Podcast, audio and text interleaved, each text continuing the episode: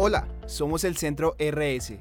Queremos conectarte con el mundo de la sostenibilidad desde la perspectiva más humana, más sencilla, más responsable.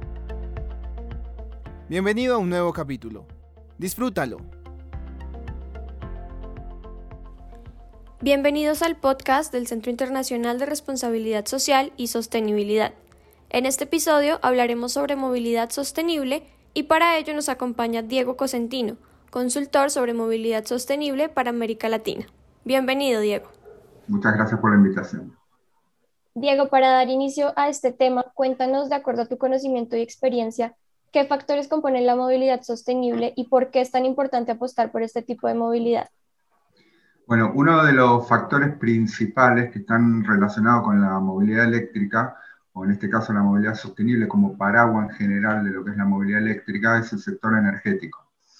Eh, es decir, la movilidad eléctrica crea una oportunidad para generar una transición hacia energías renovables y de esa forma lograr un modelo completamente sustentable y rentable, por supuesto, dado que el precio en términos de, electricidad en comparación con lo que es la, combustión o la, emisión por, combustión es mucho más eh, oneroso, más caro eh, en comparación con, la electricidad. Otro factor eh, muy importante en todo esto, que a partir del momento de la generación o lo que tiene que ver con la, movilidad sostenible, la movilidad eléctrica, es la innovación a través de las nuevas tecnologías. Eh, esto lo que implica son posibilidades en términos de lo que es la industria automotriz, del transporte energético, digamos que esto es una transición transversal no solo a la industria automotriz, o al consumidor que tiene la oportunidad de optar por otras opciones de transporte fuera de lo que es el, vehículo habitual, como ser la bicicleta, el monopatín eléctrico, eh, lo que son las motos eléctricas o incluso la bicicleta tradicional sin ser eléctrica. Eh, todo esto, digamos, tiene que ver con una transición, obviamente por el lado de negocio, pero por otro lado por eh, el, tema real de acuerdos firmados, el Acuerdo de París, eh, donde se definen determinados parámetros eh, de, lo que es la mitigación del impacto ambiental. La industria automotriz hoy en día, en general, el transporte contamina en América Latina en aproximadamente un 21%.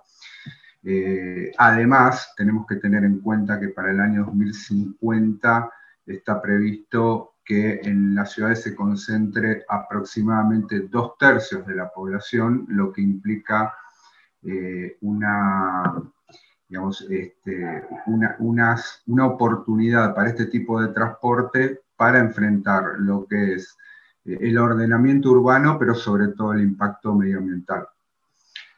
Eh, por otro lado, este, para dar un ejemplo más técnico, digamos que en comparación de, un impacto ambiental de un vehículo tradicional eh, de un año, dos años de antigüedad, eh, el impacto en, CO2 es de aproximadamente entre 150 a 200 gramos por kilómetro, ¿no? Eh, en diferencia de un vehículo eléctrico que obviamente no contamina durante su conducción.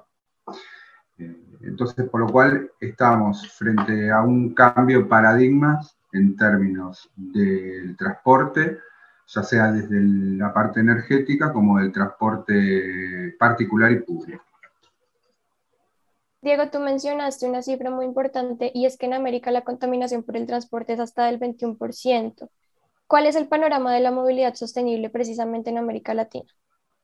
Bueno, en América Latina eh, ya eh, tenemos ejemplos eh, de aproximadamente tres a cuatro años con el caso de, Chile y sus políticas en términos ambientalistas a partir de, lo que son modelos públicos privados para la instalación o para la promoción o difusión de de, buses eléctricos. O sea, que se empieza generalmente en América Latina, se empieza por el transporte público en razón de, las distancias que tenemos en otros países en América Latina, a diferencia de lo que pasa en Europa, que se empezó más por el auto privado, eh, pero en el caso de, América Latina tenemos eh, hoy en día, por ejemplo, eh, aproximadamente 2.100 buses eléctricos circulando por las calles y carreteras de, nuestros países. fue un crecimiento exponencial muy concentrados en modelos, como te dije antes, Marcela, eh, en el caso de Chile como, como impulsor inicial y después en el caso de Colombia con un modelo muy parecido, público-privado, a lo que se sumó, por supuesto, países este, como Uruguay, eh, Perú, eh, que está iniciando también este, México, en el caso de Argentina también hubo este, pilotos para, buses eléctricos en, el transporte. Y por otro lado, existe eh, en las ciudades, eh, digamos, un compromiso en disminuir la congestión y lograr una mayor descarbonización. Entonces, eso conlleva a que las ciudades desde hace un tiempo este, se están adaptando, son las smart cities o las ciudades inteligentes, eh, a modelos de transporte o traslados que son individuales, como el caso de la micromovilidad. La micromovilidad tiene que ver con, la moto, con lo que son las motos eléctricas, las bicicletas, este, eh, los monopatines que vemos cada vez más en nuestras ciudades. Entonces, eh, todo ese esquema eh, se fue adaptando intentando lograr una infraestructura este, que se adapte a esas circunstancias. Y un hito, digamos, que no fue esperado, evidentemente, para nadie, que aumentó este, la usabilidad de este tipo de vehículos fue la pandemia. La pandemia, por razones claras de bioseguridad, que tiene que ver con el tema del transporte público. Esto ya venía creciendo antes de la pandemia y eh, a partir de, de la circunstancia que estamos viviendo, que empezamos a vivir a partir del principio del año 2020, esto eh, ha crecido una barbaridad en cuanto a usuarios personales este, de, lo que son este tipo de, vehículos. Eh, en el caso particular hay de Chile, para seguir dando ese ejemplo de liderazgo, eh, hay metas propuestas para el año 2040 donde todo el parque automotor, o sea, lo que es el transporte público en realidad, eh, hacia el año 2040 se va a convertir en eléctrico. Por lo cual eh, hay hitos, metas y objetivos concretos, sumado también a las decisiones de las automotrices a nivel mundial de eh, desestimar la, la producción de vehículos a combustión a partir del año 2030, 2035 y 2040, dependiendo qué tipo de, las determinadas, automotrices. Eh, entonces, todo, todo, esto implica, digamos, un cambio de paradigma en la usabilidad y en los hábitos también de los consumidores. Ahorita estabas mencionando algo muy importante, que es que, pues, uno de los principales objetivos de la movilidad sostenible es disminuir la combustión y la descarbonización. Y pues también estabas hablando de la Agenda 2030, eh, que es la que se encargó de pactar los 17 Objetivos de Desarrollo Sostenible. Entonces, ¿qué cambios deberían hacerse en la movilidad de las ciudades para alcanzar esos objetivos de desarrollo sostenible? Mira, Laura, eh, uno de los cambios es, eh, tiene que ver con la información, tiene que ver con la concientización permanente hacia el usuario sobre los beneficios, o sea, el usuario ciudadano eh, que utiliza cualquiera de este tipo de transportes, o el transporte público, el transporte personal, la micromovilidad, el uso del vehículo particular, eh, también a través del modelo de lo que nosotros este, generalmente hablamos del Mobility as a Services, o sea, la combinación del carpooling o del auto compartido, eh, car sharing, etc. Son distintos modelos también que contribuyen al ecosistema de lo que estamos hablando, aparte del transporte público y la micromovilidad. Pero acá lo que vemos es, este, o, digamos, donde, donde hay que, hacer mayor hincapié es en temas, obviamente regulatorios y por supuesto por el lado del consumidor, por el lado del usuario, que si bien eh, si comparamos hace aproximadamente un año, dos años, eh, era una tecnología la tecnología limpia en los vehículos era algo todavía un poco en duda. cada año se va incrementando más, el usuario tiene cada vez más información, pero todavía no es suficiente. Es necesario llegarle, es necesario explicarle los beneficios eh, en términos ambientales. Esto, las nuevas generaciones están ayudando mucho en esto, ayudando en términos de su concientización y este chip que traen de, la mejora en cuanto al, impacto ambiental de lo que quieren para un mundo más, eh, más limpio.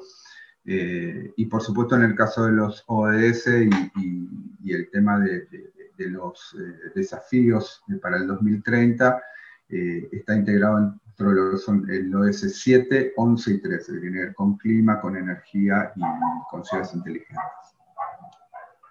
Diego, tú mencionas algo muy importante y es precisamente esa integración de los usuarios en, en, todo el tema de movilidad sostenible. Pero ¿cómo lograr incentivar a las personas y empresas para optar por alternativas de movilidad sostenibles, motivados no solamente por los beneficios que eso le pueda aportar al medio ambiente, sino por muchas otras causas, como lo mencionaste, es una de las formas de aportar a los, al, cumplimiento de los ODS. Entonces, ¿cómo podemos trabajar conjuntamente, no solamente las empresas, sino también las personas mismas, para hacer de los vehículos eléctricos y de la movilidad eléctrica un tema que se mueva mucho más entre la gente? Mira, en, principio, al, tener información, eh, yo creo que, es una buena oportunidad para poder transmitir. En principio, desde el punto de vista o, desde la visión de, gobiernos y las políticas públicas en, cuanto a, tener eh, dentro de sus agendas, que eso está ocurriendo y cada vez más, eh, el, tema de, focalizarse en las oportunidades que tiene el transporte cero emisiones. Y esto tiene que ver con eh, apoyar eh, este tipo de nuevas tecnologías a través de incentivos, de beneficios, eh, para que eh, la población pueda tener acceso. Son tecnologías, haciendo una, una, similitud con los celulares cuando han salido, son tecnologías caras aún, pero por ejemplo, en el caso de los jóvenes empiezan con el tema de la micromovilidad, empiezan a conocer estas, estas tecnologías a través de de ese tipo de, uso en cuanto a los monopatines, bicicletas, etc., eh, para después luego pasarse a, un conocimiento o a, usar este, vehículos eh, de, otro tipo de, tamaño que, logren un trayecto mayor. ¿no? Eh, yo creo que el tema en particular empieza con los gobiernos, con las regulaciones, los incentivos. De hecho, también las eh, oportunidades que en algunos casos se pueden dar para determinadas restricciones en, el uso de, vehículos de gasolina, ya sea, por ejemplo, en no permitirles el ingreso a determinadas zonas urbanas, lo que nosotros llamamos zonas verdes. Eh, pero eh, en, sí este, tiene que ver, y obviamente con campañas permanentes para, para, mostrar estos beneficios hacia el consumidor final y en el caso de, las empresas en términos que tienen que ver en, flotas, ¿no? en flotas corporativas y su utilización. Eso que mencionas es muy importante porque precisamente otro de los actores fundamentales eh, a la hora de hablar de protección del medio ambiente, pues sin duda son las empresas. Entonces, en términos de responsabilidad social ambiental, ¿Cómo crees que pueden contribuir las empresas en la mejora de la calidad del aire a partir de la movilidad sostenible de sus productos o servicios? Mira, en cuanto a las eh, empresas, Marcela, eh, uno, en principio, eh, lograr insertar la cultura ambiental en general dentro de la organización. hoy existen las empresas B, que muy probablemente la hayan sentido nombrar, eh, que son certificaciones que se dan eh, de un modo más general eh, dentro de las empresas que se logran a través de determinados pasos que tienen que lograr para generar este, esta cultura ambiental que comento. Eso en principio desde lo general, hacia lo particular y lo que es el transporte en sí, fomentar, difundir el uso de estos vehículos de de última milla, por ejemplo, para los empleados, lo que llamamos este, monopatines, bicicletas, etc. Y por otro lado, em, eh, generar además, eh, eh, digamos, tener la, oportunidad de viabilizar, a través obviamente de estudios, factibilidades que realizamos, la transición para aquellas empresas grandes, sobre todo que tienen flotas de vehículos. Entonces, este, intentar de alguna manera ver de qué forma, si bien la adquisición de este tipo de vehículos en principio suena cara, es cara, eh, que es lo que es el CAPEX, en, la operativa, al estudiar la operativa, en la mayoría de, situaciones o digamos, de modelos de, por ejemplo, las empresas de courier, de traslados, etcétera. Eh, bueno, Diego, ya para finalizar, me gustaría que le dejaras un mensaje a los líderes empresariales en pro de consolidar cadenas de suministro más sostenibles y competitivas a partir de la movilidad y también a los usuarios para que cada vez opten por alternativas de movilidad más sostenibles y aportar todos, como ya lo mencionamos, a alcanzar estas metas de desarrollo sostenible. Mira, Marcela, en términos del sector empresarial, el sector privado, hoy en día tengo que decir que eh, eh, por, conocimiento y por, haber eh, estar trabajando permanentemente con este tipo de sector, la verdad que son los que han puesto, los que han invertido más en este tipo de tecnologías, ¿no? Muchas veces y en muchos países nuestros en América Latina se ha empezado por las inversiones en el sector privado sin haber todavía una regulación. O sea, que el empuje, el kickoff que tuvo que ver eh, con la movilidad eléctrica, hay que, este, hay que ser sinceros, hay que, eh, digamos, este, dárselo al sector privado. En ese sentido, eh, a las claras demuestran que el sector está preparado. Hay una transición también en términos de lo que tiene que ver con la especialización de, las automotrices en todos estos temas, con la generación de áreas de e-mobility, eh, la promoción de, y difusión, en el caso, por ejemplo, de infraestructura de carga, el tema de infraestructura de carga ya se está hablando o se está discutiendo sobre la estandarización para que puedan, podamos cargar este, dentro de un mismo conector en distintos puestos de carga. Eh, es decir, hoy el sector privado va más eh, avanzado que el público en términos de regulaciones, incentivos y beneficios. Pero eh, si lo comparamos hasta hace dos años atrás hasta ahora, eh, como ya lo comenté anteriormente, va a llegar un momento que esto va a ser un trabajo prácticamente amalgado eh, entre el sector privado y el sector público, que es ahí donde va a ser el punto de inflexión para que el crecimiento de la movilidad eléctrica sea aún mayor a lo que es hoy. Y por supuesto, tenemos el tema de los costos. Para el año 2022 aproximadamente, ya se estipula, o tal vez antes, que las baterías tengan un costo de aproximadamente entre 90 a 100 dólares el, kilowatt hora. Esto que implica que, bueno, que podamos decidir entre un vehículo eléctrico o entre la compra con el mismo precio entre un vehículo eléctrico y un vehículo de combustión. Entonces, eh, digamos que es un mix eh, bastante interesante que tiene que ver con la concientización, eh, que tiene que ver con las nuevas tecnologías, que tiene que ver con las nuevos tipos de especialización que se están generando, la adaptación, en el caso de talleres, en el caso de talleres los vehículos eléctricos tienen 400 este, piezas, o sea, no es totalmente distinto a, lo que es un, vehículo a combustión, por lo cual eh, yo creo que eh, definitivamente estamos frente a un cambio de paradigma, apasionante cambio de paradigma de la industria, eh, pero que desde hace tres años viene creciendo en forma exponencial. Por eso el tema de las legislaciones, que es muy importante para dar una ruta, ¿no? Y, además permitir eh, la factibilidad de inversiones con un claro contexto de mediano y largo plazo. Diego, pues muchas gracias por haber estado en este episodio del podcast RS. Eh, en realidad es un gusto para nosotros poder hablar de este tema tan interesante y contar con tu experiencia. Nos quedamos a modo de conclusión con que la sostenibilidad, la movilidad de manera sostenible es sin duda fundamental para alcanzar los ODS y que precisamente a través de ella pues buscamos disminuir la combustión y descarbonización para construir un mundo más limpio.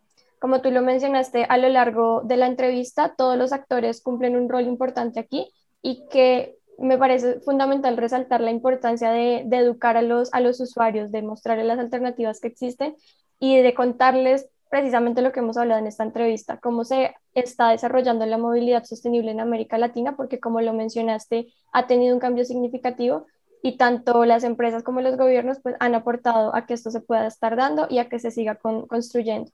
Así que muchas gracias por participar en este episodio y esperamos poder tenerte en otra oportunidad. Muchas gracias Marcela, muchas gracias Laura. Si quieres conocer más sobre nuestro contenido, visita nuestro sitio web www.centrors.org.